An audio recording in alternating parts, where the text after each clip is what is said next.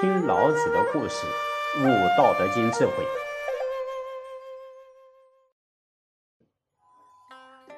中国禅宗六祖慧能大师在《六祖坛经》里面讲：“前念着境即烦恼，后念离境即菩提。烦恼和菩提都是从心性上所产生的。哎，这是有志于修道之人应该要注意的课题。在心性上，烦恼多，菩提就少；菩提多，烦恼就少。哎，这是第八世又称之为八识田的原因。哎，在心性之田地上。”种下什么样的种子，就会开什么花结什么果，哎，这也是大道的诚信，一点都不虚假。佛家讲啊，种因得果，那么在《宝积经》嗯第五十七卷里面就提到：假使百千劫，所作业不亡，因缘会遇时，果报还自受。啊，因果报应是世间万物循环的主要原因。还呈现自作自受的实况，所以啊，过去一位很有名的修行之人庞居士，他就说到了：善有善报，恶有恶报，不是不报，时辰未到。哎，如今的许多因果报应呢，也都是累世以来冤冤相报啊，生怕自己吃亏，纠缠不清，不愿意停止的后果，或者出生为父子、母女、兄弟姐妹、同学、同伴、同事、同伙、同修啊等等不同的身份。甚至以路人甲、路人乙、路人丙等等等等，一旦机缘成熟啊，就有许多令我们喜怒哀乐的事情发生，纠缠在一起，让我们乐不思蜀，或者乐极生悲啊，或者痛心疾首、痛不欲生。从这些现象中啊，身为万物是灵长的人类，是否有智慧去突破造成这些命运的主要原因？啊，从而认清真相，回归自然，不要再为身边所发生的事情不解不舍而继续造业。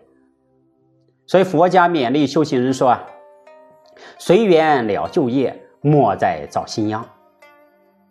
业上呢，易劫不易劫呀，这是亲近本性呃最好的方法。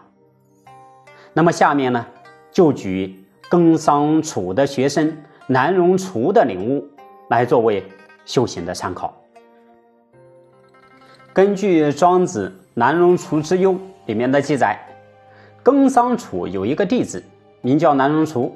哎，这个人天资聪慧啊，听到老师讲解老子无为的道理之后啊，就若有所思地问道：“像我这样年纪这么大的人，要怎样学习才能够达到老师您所说的境界呢？”哎，耕桑楚就说啊。你要注重保全的形体，养护生命，不要使你的思虑交忧来困扰染污你的身心。能够如此，经过三年的时间，自然就可以达到我所说的无为的境界了。南荣厨便说啊，眼睛和眼瞎和正常的眼睛，从外形我不知道彼此有什么不同，盲人却不能看见。聋子和正常的耳朵，从外形我不知道彼此有什么不同，聋子却不能听到；疯子和正常人，从外形我也不知道彼此有什么不一样，疯狂的人却不能够自持。啊，形体和形体之间彼此相近，或许由于物欲的阻隔，使得彼此之间的想法有所不同吗？现在对我说，保全你的形体，养护你的生命，不要使你的思虑交忧来扰乱。啊，我努力思考，也只能够到达耳朵里。耕桑楚呢，还听到南荣厨的这一番感慨呀，非常喜悦，看到自己的弟子能够百尺竿头，更进一步深入思考，举一反三，青出于蓝而胜于蓝。于是他说啊。我的话说尽了，土蜂不能够孵出大青虫，江浙的鸡却能够孵出天鹅卵，卤鸡啊就可以啊不能够啊江浙的鸡不能够孵出天鹅蛋，啊山东的鸡却可以，鸡和鸡之间呢啊它们没有什么不同，所以呃只是有能和不能的区别，于是呢啊才。能有有大有小的缘故。现在呀，我的才能小，不足以教导你。你为什么不到南边去见老子呢？哎，我们看这个耕桑楚非常之了不起，把自己的弟子嗯荐给老师，让老师直接教化。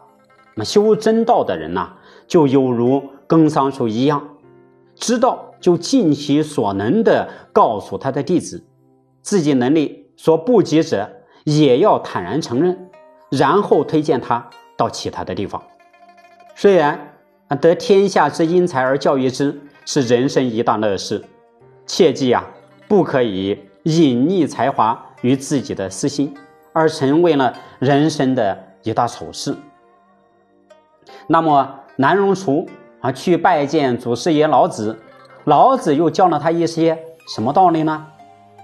请听下集：南荣厨访老子问道。